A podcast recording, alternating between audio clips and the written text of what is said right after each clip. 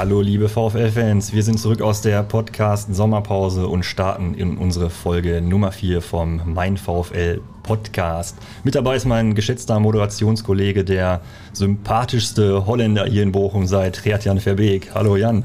Hallo Daniel, auch von mir hallo in die Runde. Schön, dass ihr alle wieder zuhört. Ich freue mich auf diese Folge. Wir haben wieder einen tollen Gast. Daniel, sag uns doch mal, wen wir heute dabei haben. Mache ich sehr gerne, Jan. Ich muss das eben klarstellen, also dieses äh, Verbeek-Ding, das war natürlich sehr lieb gemeint, denn äh, ich bin immer ganz gut mit ihm klargekommen. Ich habe nämlich nie einen Einlauf von ihm verpasst bekommen. Ob das auf unseren Gast heute auch zutrifft, das werden wir jetzt mal hören. Bei uns ist nämlich Recep Kushutani, Leistungsdiagnostiker unserer Profis. Hallo Reggie. Hallo zusammen. Hi, Hallo grüß dich. Danke für die Einladung.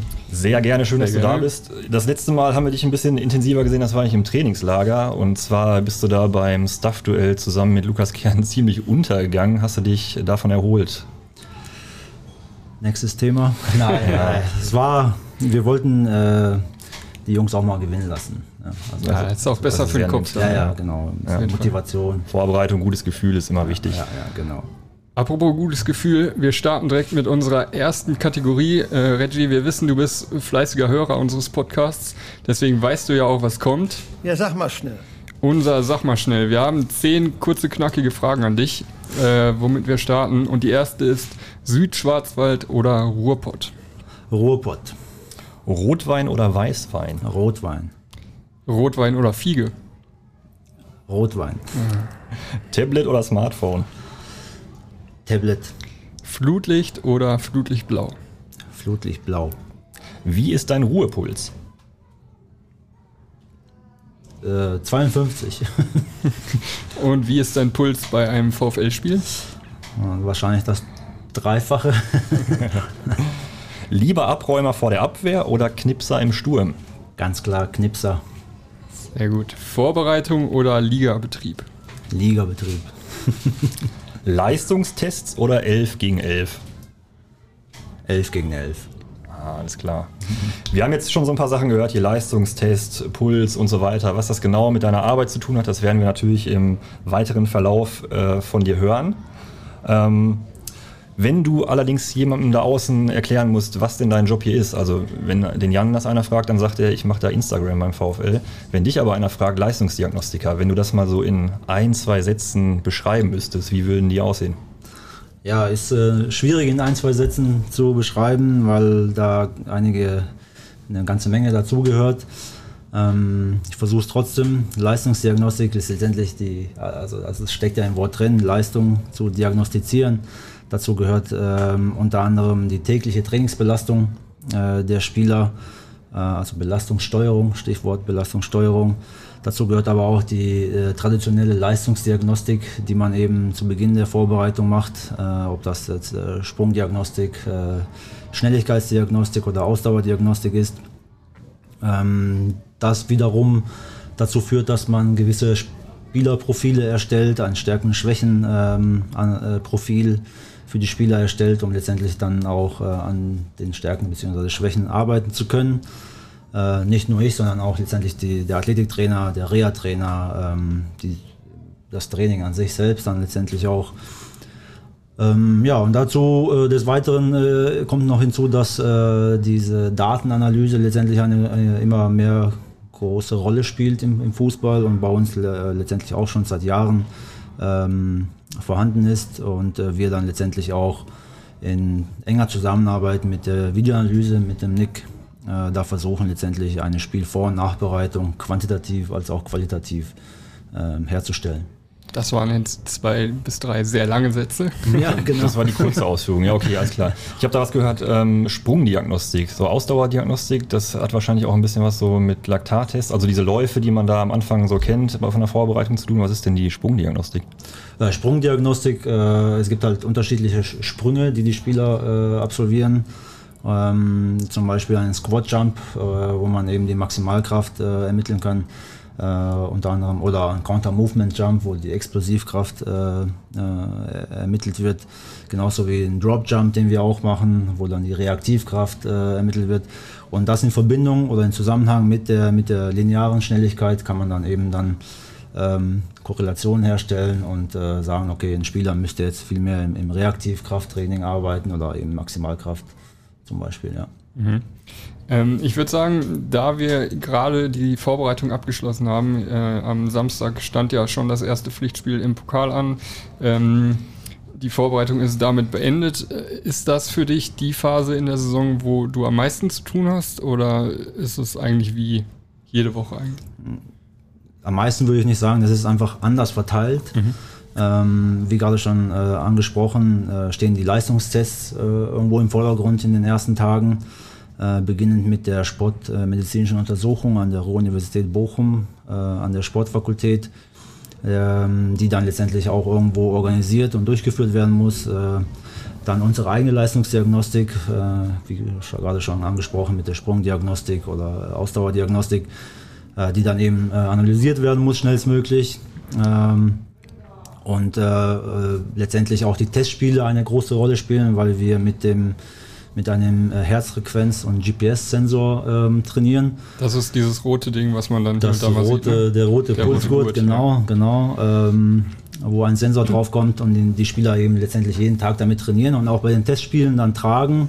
Äh, weil uns das eben letztendlich ähm, aufschlussreiche Daten äh, liefern und Referenzwerte liefern, die eben für das Training dann auch wichtig sind. Aber nur bei den Testspielen ist richtig, ne? In dem Ligabetrieb ist das, glaube ich, nicht erlaubt? Doch, das ist erlaubt, ähm, schon, sogar schon seit drei oder vier Jahren ist das Oha. erlaubt. Wir haben das auch angemeldet und wir haben auch einen Spieler bei uns, der damit spielt, seit letzter Saison, seit äh, ja, Beginn äh, Rückrunde, äh, spielt unser Torwart damit.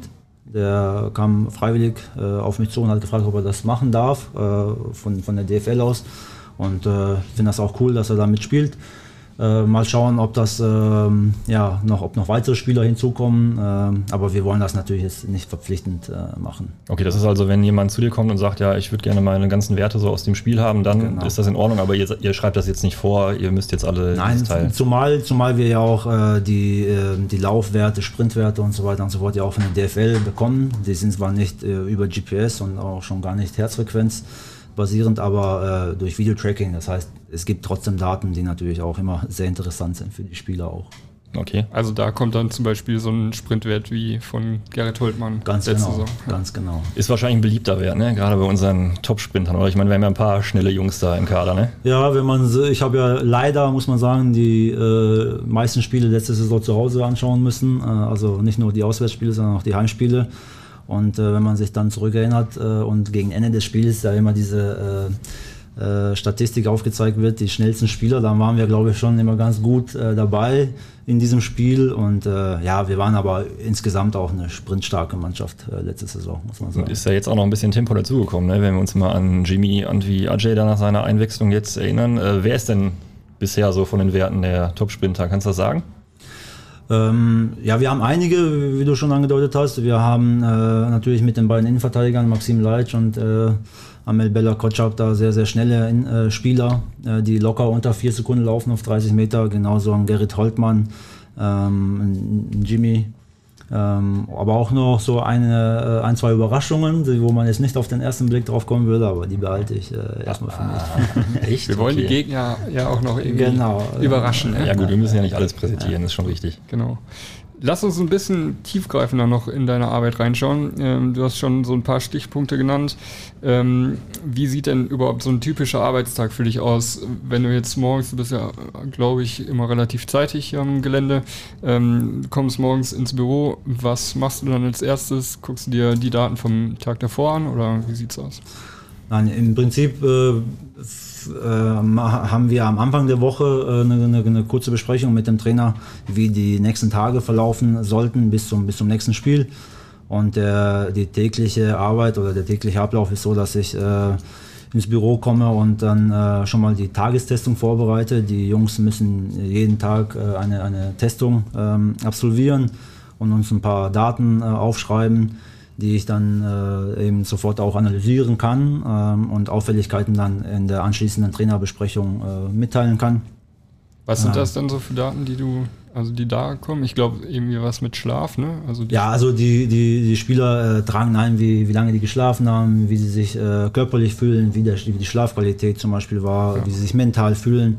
Und dazu kommen dann eben noch ein paar äh, Tests, äh, die sie durchführen, um letztendlich dann in drei Bereichen äh, aussagekräftige Werte zu bekommen, im muskulären Bereich, im hormonellen Bereich oder im äh, Muskel-Skelett-System. Und dementsprechend können wir dann schnell reagieren und sagen, okay, die Werte heute sind nicht so gut äh, im Vergleich zu den letzten Tagen davor. Ähm, das ist ganz äh, klassisch auch mit einem ähm, mit einer ähm, farbliche, äh, farblicher Darstellung da, dargelegt, sodass man schnell sehen kann, okay, heute müssen wir denen vielleicht ein anderes Aufwärmprogramm geben oder vielleicht aus einer Übung sogar rausnehmen, damit diese, die, im muskulären Bereich zum Beispiel äh, das nicht noch schlimmer wird. Mhm. So, also letztendlich dient das der Verletzungsprävention. Ähm, und wenn das geregelt ist, dann geht es äh, in die Trainingsbesprechung, da wird dann der äh, Inhalt äh, besprochen und dann äh, geht's raus, wo ich das Training dann live mitverfolge auf dem, auf dem Tablet und letztendlich Auffälligkeiten direkt im Trainerteam mitteilen kann oder dem einzelnen Spieler oder auch bei Rückfragen dann direkt an den Trainer oder das Trainerteam ähm, ja, die zur Verfügung parat stehe. Anschließend frage ich die Spieler noch ab, wie sie das Training empfunden haben. Das ist auch uns sehr, sehr wichtig, dass wir die Spieler damit einbeziehen, weil das ist, glaube ich, schon sehr, sehr wichtig, äh, dass man da auch ein Gefühl äh, bekommt von den Spielern, so wie war die Intensität. meine, wir als Trainerteam können ja schon was äh, vorhaben oder vorschreiben, aber letztendlich wollen wir auch wissen, so wie die Spieler das empfunden haben. Und dieser Dialog mit den Spielern ist auch unheimlich wichtig, weil Daten liefern schon vieles, aber nicht alles. Äh, da kriegt man dann durch so ein, so ein kurzes Gespräch mit dem Spieler doch äh, vielleicht das eine oder andere doch noch mehr heraus. Ja, anschließend wird das analysiert, ähm, in einem Bericht zusammengetragen, dass ich dann letztendlich dem Trainerteam zur Verfügung stelle und äh, ja, sage, wie hoch die Trainingsbelastung war, wie die einzelnen Spieler, ob er überdurchschnittlich, unterdurchschnittlich, wie viel die im Training gelaufen sind, gesprintet sind, wie schnell die waren und äh, bei Auffälligkeiten eben dann äh, darauf aufmerksam machen, dass wir das am nächsten Tag äh, möglicherweise oder womöglich dann korrigieren bzw. anders belasten, den einzelnen äh, Spieler. Hm. Mir ist das im Trainingslager aufgefallen, dass du nach den Einheiten dann immer so den, den Spielern zugerufen hast, äh, sag mal eine Zahl irgendwie, das ist dann genau. irgendwie von 1 bis 10 oder sowas. Ja, ja, und die genau. sagen dann, ja, heute war eine 6. Das heißt also, habe mich gut gefühlt aber geht besser. ja, das ist eine ganz einfache Skala von sehr leicht äh, bis maximal anstrengend und äh, ja, eine 6 ist, glaube ich, eine fordernde Einheit äh, in dem Fall. Mhm. Also ähm, ja, dann kann man das gut gegenüberstellen, was letztendlich das System an sich, äh, welches wir benutzen, äh, äh, rausspuckt und wie die Spieler das tatsächlich dann auch empfunden haben. man hat ja bei dir auch gemerkt, äh, dass du eigentlich die Zahl meistens schon wusstest, die dir jetzt gleich zugerufen wird. Also das ist dann wahrscheinlich, weil, dir, weil du natürlich jeden Tag so mit den, mit den Spielern zu tun hast und das schon ganz gut einschätzen kannst. Ne? Ja, äh, diese Erfahrung spielt eine, eine ganz große Rolle. Ähm, man, also ich weiß auch, wir wissen auch am Anfang der Woche, wie die Belastung an jedem Tag äh, aussehen muss. Da das hat sich auch sehr, sehr gut eingespielt äh, in den letzten äh, Jahren, so dass wir da letztendlich immer wissen, was, was, was, auf den, was an dem Tag passieren soll oder passiert. Und dementsprechend weiß ich auch meistens, was die Spieler auch dann schon ungefähr angeben werden. Ähm, deswegen ist es, ist es auch wichtig, dass man eben draußen live mit dabei ist, um letztendlich auch diesen Eindruck mitzubekommen, ähm, weil wie gesagt, äh, nur, nur die, sich die Daten anzuschauen, ist jetzt nicht unbedingt ähm, äh, ja, zielführend, sage ich mal. Mhm. Ähm, du hast es schon ein bisschen angesprochen mit dem individuellen Belastungsprogramm. Das gilt dann aber auch wirklich für jeden Tag. Also wenn jetzt äh, Spieler X heute kommt und sagt, irgendwie fühle ich mich heute nicht so gut, dann bist du am Ende der, der entscheidet, natürlich mit dem Trainerteam, äh, okay, dann machst du heute mal ein bisschen weniger oder so. Ne? Ja, wir entscheiden das natürlich immer alle zusammen ähm, und äh, dabei berücksichtigen wir den Zeitpunkt. Also wenn wir, ähm, wenn jetzt heute einer äh, kommt und sagt, der fühlt sich nicht gut, dann müssen wir den nicht unbedingt rausnehmen, weil wir noch äh, ein paar Tage haben bis zum Spiel.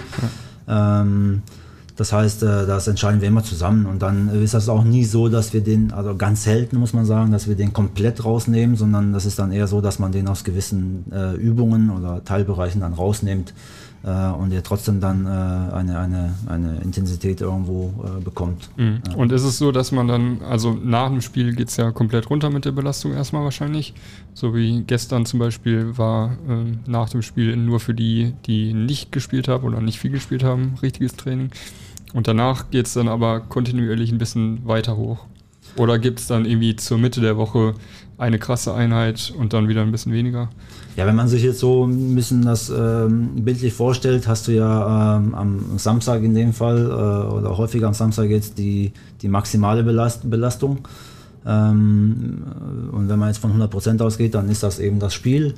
Und äh, wir versuchen das letztendlich äh, einmal die Woche zu erreichen, äh, diese, diese 100 Prozent. Also da versuchen wir schon an die 90 bis 100 Prozent ranzukommen äh, und letztendlich dann, also wir haben da wirklich ganz klare Parameter, wo wir sagen so, okay, einen Tag vorm Spiel sollten wir nicht über diesen Wert kommen, zwei Tage vorm Spiel sollten wir nicht über diesen Wert kommen mhm. und sind da, wie gesagt, in den letzten, ähm, vor allem letzte Saison sehr, sehr gut damit gefahren, aber auch davor schon, auch wenn man die Verletzungsstatistik sich anschaut, da war jetzt sehr, sehr stimmt, wenig, ja. was, was nicht mit durch einen Körperkontakt oder sowas äh, passiert ist.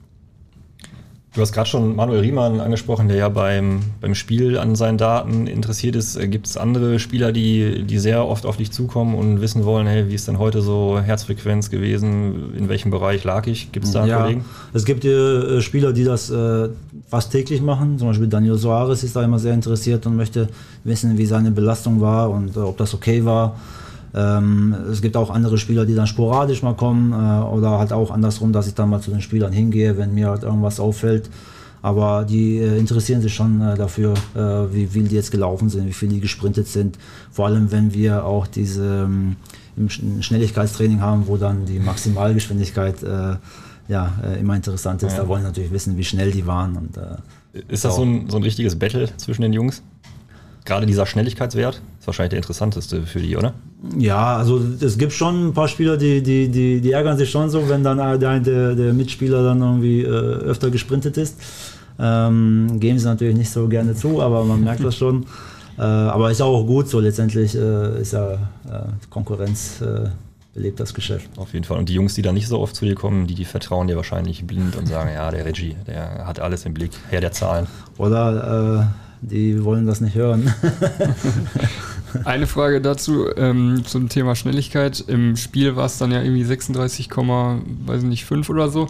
Äh, ihr macht ja einmal in der Woche dieses Training mit den Bändern ja. äh, im Sprint. Wie schnell sind die Jungs denn da? Ich sage nur 35 km/h äh, schaffen auch diejenigen, die normalerweise nicht so schnell sind. Ähm, äh, wir haben aber auch schon 42 km/h erreicht, Krass. aber im, im Schnitt ist das so bei 38, 39 km/h. Okay. Also zur ähm, Vorstellung für diejenigen, die jetzt zuhören, äh, da läuft einer vor und ist eingespannt in so ein Gummiband und dann wird man quasi hinterhergezogen. So. Genau, du, man wartet dann, wir haben gewisse Abstände äh, vorbereitet, äh, natürlich auch äh, differenziert und individuell an die, an die äh, Spieler angepasst und dann wartet man hinten. Und dann wird man letztendlich äh, gezogen und muss schneller laufen, als man eigentlich kann, so ähnlich wie beim Bergablauf. ja. Und dass es nicht so in die Knie geht.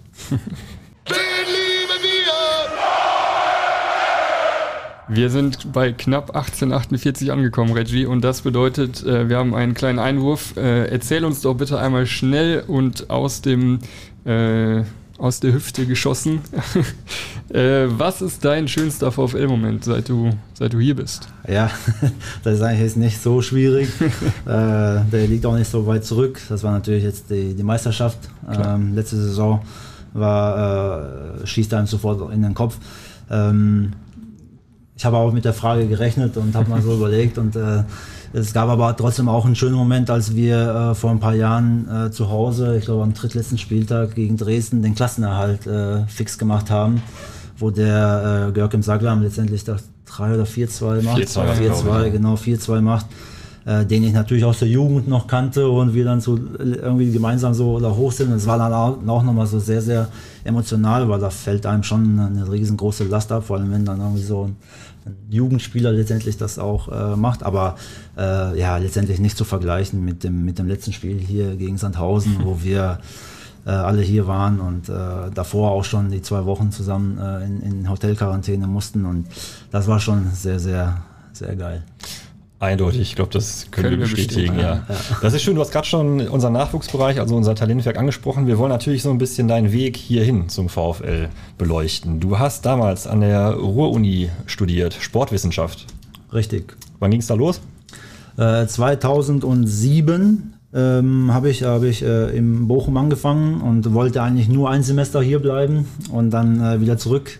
Äh, ich komme ja ursprünglich aus dem Schwarzwald, beziehungsweise seit dem 10. Lebensjahr äh, äh, wohne ich im Schwarzwald und ähm, ja, hat sich dann so ergeben, nach Bochum zu, zu, zu gehen und zu studieren. Und äh, ja, war natürlich da verwurzelt, äh, familiär, aber auch fußballtechnisch. Und äh, bin dann auch das erste Semester wirklich immer hin und her gependelt. Äh, bin dann jedes Wochenende da runtergefahren, um, um, um spielen zu können. Und äh, wollte nach dem ersten Semester zurück nach Freiburg äh, und da quasi äh, weiter zu studieren, aber ja, es hat sich alles anders entwickelt und jetzt bin ich nur. Wie so oft im Leben. Ne? Ja, das heißt, genau. du hast, genau. hier, hast in Bochum einen Studienplatz bekommen, in Freiburg nicht und deshalb bist du hier hochgekommen. Genau, genau, genau. Ja, man muss auch ja, mal es war nicht nur Bochum, das waren, äh, ich glaube, sogar Mainz und nochmal eine Stelle, äh, eine Uni, die, die eine Zusage gegeben hat, aber äh, irgendwas hat damals dann für Bochum gesprochen und äh, ja, letztendlich äh, auch gut so. Aber ich, ich, glaube, wir haben ja auch sehr viele Kollegen an der RUP. Schönen Gruß darüber. Ich glaube, Sport in Bochum ist auch so neben Köln, glaube ich, ganz gut angesehen, ne? was, was der Studienbereich hier. Auf jeden ist. Fall. Also die äh, Sportfakultät vor allem, die, äh, aber auch die Ruhr-Universität selbst, äh, die hat sich sehr, sehr gut entwickelt. Damals, äh, als ich da angefangen habe, da muss man ja so eine Sporteingangsprüfung machen oder Eignungsprüfung. Und äh, die habe ich in Freiburg gemacht, die wurde angerechnet hier in Bochum. Und heute ist es so, dass du nur von Köln äh, angerechnet bekommst. Also du, du, kannst entweder in Bochum direkt oder in Köln. So. Okay. Also mehr geht nicht. Das ist ja dieser Test, wo man sich nur einen Ausrutscher erlauben darf? Ich weiß nicht, ich hatte keinen. Also. Ja, natürlich. also kannst du auch Bodentouren und äh, Schwimmen, alles. Ich muss sagen, dafür, dafür habe ich aber auch lange trainiert gehabt, ja. um für diese Eignungsprüfung dann eben die, die wirklich das, das, das Minimum zu erreichen. äh, später habe ich das aber nicht belegt. Bodentouren, Schwimmen mussten wir. War aber auch mein Endgegner, muss ich sagen. aber gepackt, sehr schön. Ja, ja. ja, super. Also du hast gesagt, äh, ein Semester eigentlich geplant, dann bist du aber doch hier geblieben. Was waren denn die Gründe? Hat dir das Studium so schön gefallen? War die Umgebung top? Hast du jemanden kennengelernt? Was waren denn die Gründe hier? Ja, äh, eigentlich ähm, ganz einfach. Wir hatten, äh, ich, ich hatte, ich war, ich war im Fußballkurs und ähm, es hat äh, eine Fußball-Uni-Mannschaft gegeben, in der ich dann schnell dazugehört habe und äh, wir in dem Jahr dann äh, deutscher Meister geworden sind äh, der Universitäten. Und der deutsche Meister vertritt im darauffolgenden Jahr Deutschland quasi äh, bei der Europameisterschaft der Universitäten. Und die war in Kiew und äh, es hat sich dann ähm, ja alles super ergeben, äh, dass es mit Freiburg nicht wirklich geklappt hat. Äh, ich den Fußball im Schwarzwald dann äh, letztendlich auch äh, sein lassen konnte.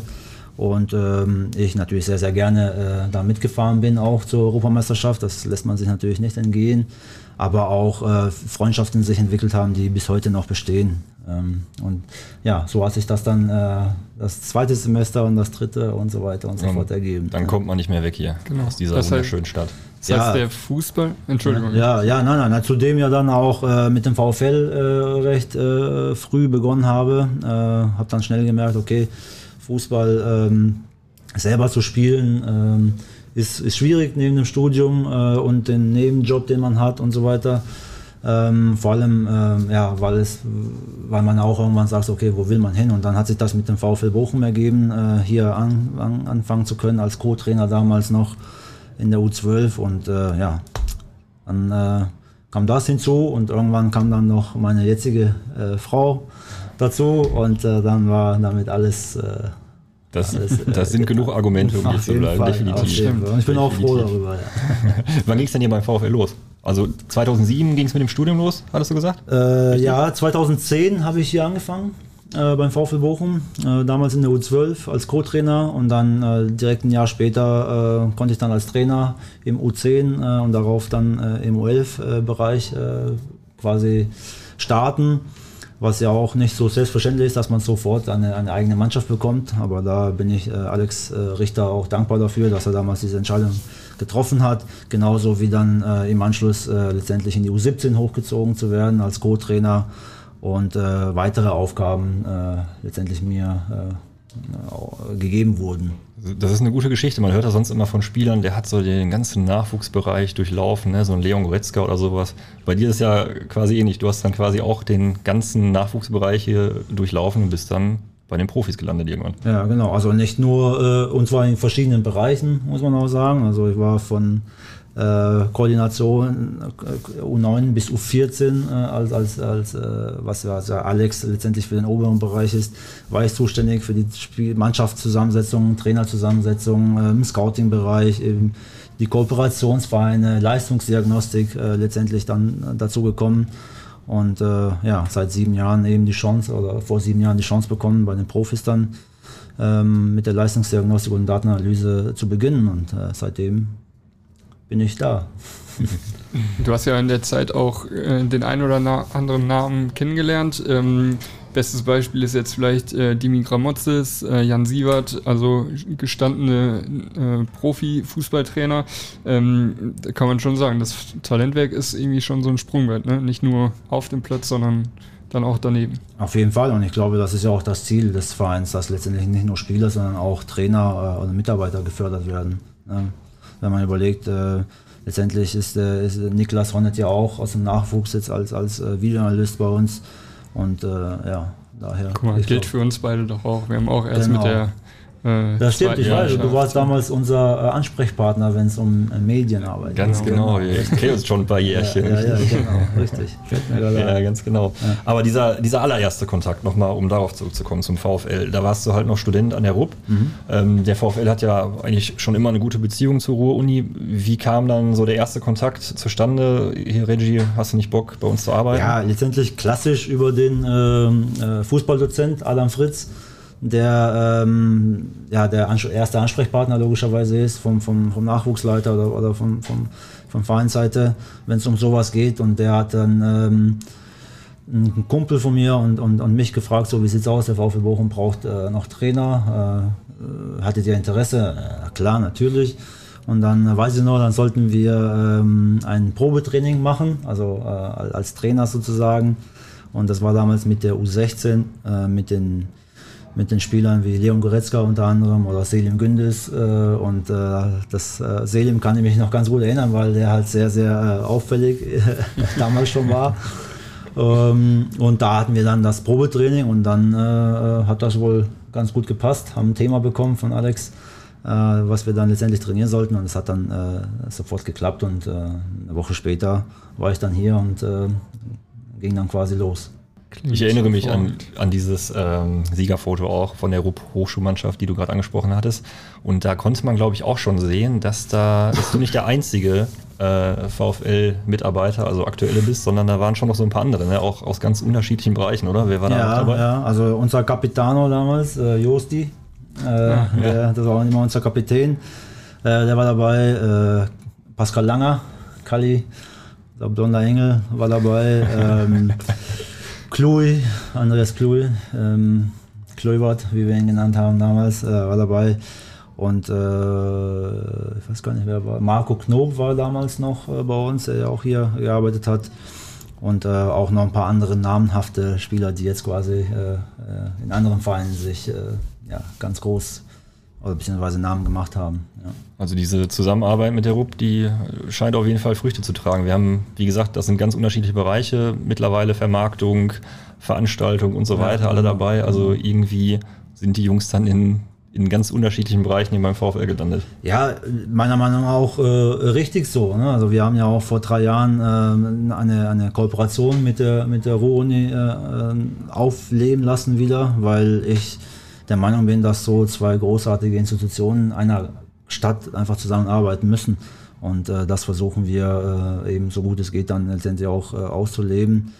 Ähm, und haben ja auch zum Beispiel die sportmotorische Untersuchung, äh, sportmedizinische Untersuchung an der Uni oder auch äh, wenn es um, um äh, irgendwelche Bachelorarbeiten oder, oder da Datenverarbeitung oder was auch immer, da ist dann natürlich zusammen die Zusammenarbeit äh, schon da. Das heißt, dass das so wieder ein bisschen enger wurde, da, das hast du auch äh, forciert hier beim VfL, ja, dass ja, diese Zusammenarbeit wieder genau, mehr Da, da habe ich zum Glück auch äh, letztendlich die, die Rückendeckung ähm, von, der, von der Vorstandschaft, äh, vor allem vom, vom SESI letztendlich dann auch bekommen, um, um diesen Schritt dann auch zu machen.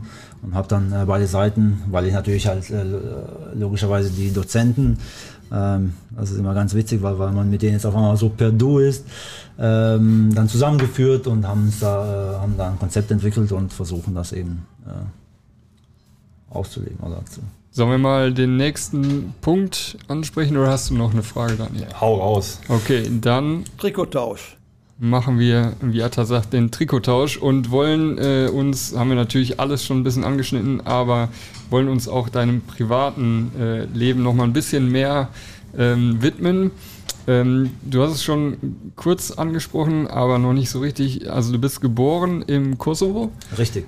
Und mit zehn Jahren dann nach Deutschland gekommen.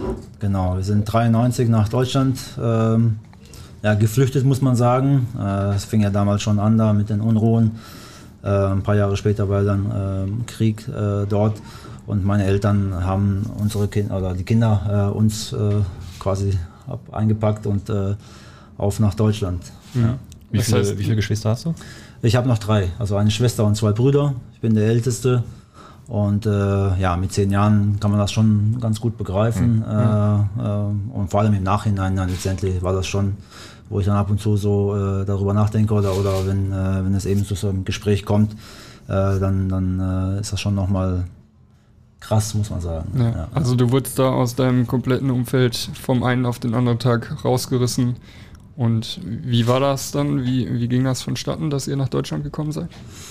Ja, ganz klassisch, wie man es, äh, was nicht ganz klassisch ist, ist übertrieben, aber letztendlich äh, ab in den Bus und dann ähm, durch äh, die ganzen Länder bis nach Tschechien und dann versucht man dann äh, irgendwie in Deutschland reinzukommen. Ne? Also man braucht ja jetzt nicht drum herum reden, das war jetzt ähm, ähm, nicht legal, äh, man, man, man, kann ja nicht einfach hier einreißen, sondern äh, wir haben versucht, äh, durch den Wald äh, da durchzukommen. Beim ersten Mal haben sie uns auch erwischt. Ähm, und äh, letztendlich dann nach einer Nacht äh, im, im, im, Zoll äh, dann wieder zurückgeschickt. Ähm, und ja, waren dann kurz davor, waren noch ein paar Tage dann da und dann meinte mein Vater, okay, wenn, morgen fahren wir wieder zurück, äh, soll nicht sein. Und dann mitten in der Nacht ging es auf einmal los, das kann ich mich noch daran erinnern, da hat es geklopft und ge, äh, gekracht und dann ging es los und dann äh, ja, haben wir es geschafft, äh, letztendlich dann rüberzukommen äh, durch, äh, durch einen kleinen Spaziergang durch den Wald ähm, und auf der anderen Seite dann wieder quasi äh, ab ins Auto und dann nach Stuttgart, nach Esslingen, wo wir quasi Verwandtschaft hatten und dann quasi das unsere erste Anlaufstelle okay. war. Ja, und dann ja, meldet man Asyl an und dann ähm, wird man letztendlich äh, von einer Herberge zur nächsten äh, gebracht, wobei wir Glück hatten. Wir wurden nur nach Offenburg und dann nach Freiburg und dann direkt zwei Wochen später quasi in die Wohnung nach Grafenhausen, wo meine Eltern heute noch leben, aber nicht in der Wohnung. Mhm. Ah, okay. Das heißt aber auch, ihr hattet äh, wirklich nur das Allernötigste dabei, jeder einen Rucksack und also, ja, ganz genau. komplett von vorne an. Viel mehr kannst du ja nicht mitnehmen, vor allem ich war, wie gesagt, zehn, bin der Älteste, da mussten meine Eltern auch schon mal die die Kleine, also mein, äh, meine Schwester und mein Bruder dann, die ja ähm, jeweils äh, zwei bzw. vier Jahre ähm, jünger sind, dann auch nochmal tragen, so also auch viel mit Gepäck war, nicht, ja. nicht, klar. Also Deutschland war, war schon das Ziel von deinen Eltern, weil ihr auch Verwandtschaft hier ja, ja, hattet? genau, genau, ja. genau. Ja, Aber du kanntest die Sprache oder konntest die Sprache wahrscheinlich noch gar nicht nein, in dem Alter? Nein, natürlich nicht. Ähm, wir kamen, äh, wir kamen, wie gesagt, im, im Schwarzwald an, in Grafenhausen. Das ist äh, eine, ein schönes Dörfchen, das liegt äh, bei 900 bis 1000 Meter. Mhm. Ähm, und äh, es gibt eine Schule in dem Dorf, also 2500 Einwohner, und es gibt die eine Schule in dem Dorf. Und äh, da bin ich heute noch dankbar, dass ich äh, quasi in der fünften Klasse, als ich dann äh, letztendlich da, da eingestiegen bin, äh, ähm, ja, viel mit mir äh, und noch mit einem anderen, ähm, ähm, der die, die Sprache nicht beherrscht hatte, äh, viel mit uns dann letztendlich Deutsch gesprochen oder geübt wurde. Äh, da gab es halt keinen Sportunterricht, keinen Musikunterricht äh, oder sowas, sondern eben nur Deutsch, damit man dann letztendlich schnell Anschluss findet. Und das war dann tatsächlich auch so, dass man dann, ich meine, als Kind lernt man sowieso ein bisschen schneller äh, die Sprache auch. Und äh, darüber bin ich heute noch dankbar, dass sie da diesen Weg gewählt haben und ja, wir dann letztendlich schnell Anschluss finden konnten auch. Wobei der richtige Anschluss kam natürlich, wie, äh, wie es so oft ist, durch den Sport, durch den Fußball. Okay, also Fußball quasi als Integrationsmöglichkeit, ja? 100 Prozent, auf jeden Fall. Das ja. heißt, du bist dann also mit 10 angekommen, dann bist du wann in den Fußballverein da unten eingestiegen? Äh, ja, quasi in dem Jahr noch, äh, obwohl ich das gar nicht wollte, aber meine Eltern waren spazieren und äh, wie gesagt, also, du hast keine Freunde und gar nichts und meine Eltern waren spazieren und haben dann äh, irgendwelche Kinder Fußball spielen sehen und das war wohl ein Fußballtraining und haben gesagt, du gehst jetzt da hoch und äh, fragst mal, ich hatte ja vorher nie Fußball gespielt, äh, gehst jetzt da hoch und fragst, ob du mitmachen kannst. Und äh, ja, dann bin ich da hoch, habe mitgefragt und war, war ein bisschen überrascht, dass ich sofort mitmachen sollte. Hatte nur eine Jeans an, aber dann äh, habe ich da mitgemacht und seit dem Tag an habe ich dann quasi der Fußball, dem Fußballverein äh, war ich zugehörig und äh, habe dann letztendlich meine ganze Jugend in diesem Verein dann gespielt. Cool. Sind schöne Geschichten so, ne? Also hört man ja immer wieder. dass das dann durch den Sport ganz gut klappt. Ja, auf jeden Fall, auf jeden Fall. Also das war, also ohne, ohne, ohne Sport, äh, weiß nicht, ob das so, so, mhm. so gut geklappt hätte. Ja, also das hat aber auch alles gepasst, nicht nur der Sport, aber auch die, die Clique, äh, die man dann eben äh, im Dorf doch nochmal ein bisschen eh anders hat als es vielleicht in der Stadt, äh, die, die, äh, die da auch einen irgendwo äh, ja, nicht nur auffängt, sondern auch irgendwo vorantreibt. Wenn, wenn ich überlege, dass unsere Clique, wir waren 16 Jungs, äh, davon sind jetzt vier, die einen Doktortitel haben und äh, alle anderen halt auch irgendwo äh, Lehrer oder sonstiges sind, äh, dann ähm, zeigt das schon allein den, den, ähm, den, den Hintergrund. Mhm. Ja, Apropos Respekt. Lehrer, du warst auch mal Lehrer, ne? Ja, tatsächlich habe ich auch äh, an der Schule gearbeitet, ähm, äh, hier an der Graf Engelbert in, in Bochum, aber auch an der Pestalozzi Realschule in Wattenscheid, äh, eben neben dem Studium habe ich das, äh, habe ich Sport unterrichtet und äh, ja, war auch ganz, ganz cool, ganz witzig. Schön.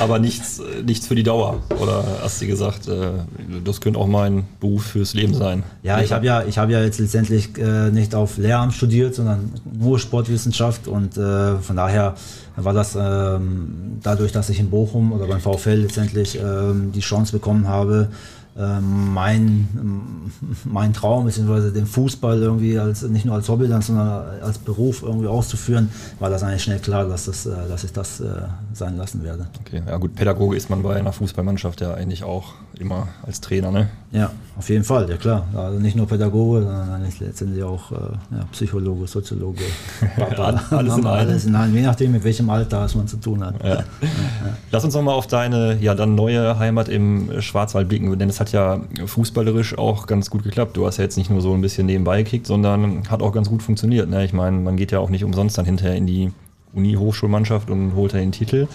Äh, du warst oder bist Stürmer. Ich habe hier links hinten angefangen und habe mich nach vorne gearbeitet. Das ist eigentlich immer andersrum, oder? Oder, oder vorne stehen geblieben. Dann haben wir gesagt, komm, bleib direkt vorne. Dann habe mich direkt vorne aufgestellt. Ja, und äh, ja, äh, wie gesagt, wie vorhin schon gesagt, in der, in der Jugend äh, immer äh, in dem Verein in Grafenhausen gespielt und äh, ja, wurde dann letztendlich sehr früh schon hochgezogen als, als 17-, äh, 18-Jähriger dann in die erste Mannschaft, äh, wo ich dann ein paar Mal gut stand und die Bude getroffen habe. und dann letztendlich andere Vereine dann aufmerksam geworden sind. Das geht da ganz schnell. wenn einer da über 30, 40 Tore schießen dann ist es auch egal welche Liga, dann wird das natürlich medial so ein bisschen aufgegriffen und dann ähm, gibt es eben dann die, die umliegenden Vereine, äh, die auch rar sind, aber die nun mal da sind, wie zum Beispiel Villingen, FC 08 Villingen. Ach, die jetzt äh, gegen Schalke gespielt haben. Genau, genau. Genau, und äh, ja, wo ich dann letztendlich auch äh, gelandet bin. Ähm, okay. Ja, ja, ja. ja, du hast, wir haben im Vorgespräch so ein bisschen gequatscht und du meintest mal gucken, wie ihr so recherchiert habt. Wir haben uns so ein paar Zahlen hier notiert. Torschützenkönig 2003, 32 Buden, Torschützenkönig 2007, 23 Tore, das war in der Landesliga. Genau, das war das Jahr, als ich äh, äh, hier in Bochum äh, angefangen habe zu studieren und wo ich dann jedes Wochenende gependelt bin. Und äh, jetzt kann ich das sagen, ist ja verjährt. da wird mir der Trainer auch nicht mehr böse sein. Äh, da habe ich angegeben oder gesagt, äh, die wollten natürlich, dass ich fit bin und trainiere. Ähm, und habe dann angefragt, aber es hat nicht funktioniert. Aber ich habe dann gesagt, das läuft, äh, dass ich bei Wattenscheid trainiere. und äh, ja, habe aber letztendlich nur in der Uni äh, letztendlich da äh, ein bisschen äh, Fußball gespielt oder mit der Unimannschaft, aber auch natürlich nicht regelmäßig trainiert und äh, hat aber ganz gut geklappt, weil wie gesagt 23 Tore, mein Gott. Ja, ohne muss erstmal machen, ne? so drei Monate ohne Training nur spielen. Ja, das ist eigentlich der Traum. aber gut. Genau, und nur spielen, nicht trainieren, ist genau, eigentlich ja. ein ganz gutes Stichwort. Ne? Jan? Den es gibt ja, ja jetzt ja. bald. Also ich war schon einmal beim Training. Ach so, ja, das habe ich noch nicht geschafft. Es gibt ja bald hier eine Betriebsmannschaft und der Kader ist ziemlich groß und wir haben deinen Namen auch darauf entdeckt. Ja, ich war einmal zufällig oben im Nachwuchstrakt äh, äh, und dann wurde ich direkt verhaftet sozusagen. Ja, richtig so. Irgendwer muss uns ja nach oben schießen. Ja, und äh, ja, bin mal gespannt, wann es, äh, wann es äh, passt zeitlich auch, weil natürlich wir äh, unsere Hauptarbeitszeit irgendwie am Wochenende haben, logischerweise. Aber da freue ich mich auch schon drauf, wenn ich dann äh, mal dabei sein kann. Ich habe schon einiges gehört, äh, dass es da echt cool zugeht. Der erste Training war auf jeden Fall vielversprechend. Ah, okay. Ja. Große Ambition. Ja, wir schauen mal. Also es wird auf jeden Fall eine, eine, spaßige Sache mit Sicherheit. Ja. Also so, so ganz Fußball spielen äh, lässt man natürlich nicht sein. Ne? Also da jetzt in der Mannschaft, aber man sieht dich auch halt immer so im Trainingslager vor allem, äh, wenn dann irgendwie noch ein bisschen Fußball, Tennis gespielt wird und so, da bist du immer mittendrin. Also die Kugel am Fuß muss aber auch noch sein. Ne?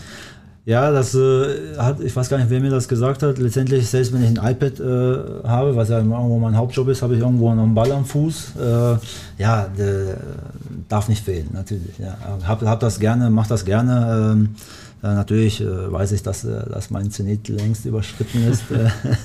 Aber äh, wenn man mal irgendwie mit den Jungs dann vor allem so ein Spaßtraining mitmachen kann, dann ist das schon äh, echt, echt cool. Ja, und jetzt, wenn du wieder ein bisschen reinkommst, dann kommt der zweite, dritte, vierte Frühling bestimmt nochmal. Wer weiß. Wer Da weiß. geht noch was. Kommt, kommt drauf an, was für Zuspieler ich habe, Hansi. Ich werde wahrscheinlich zu weit hinten spielen, um dich bedienen zu können. Langer Huf in den Lauf von Genau. Kuschutani, den Ja, das Rest kriegen wir schon hin.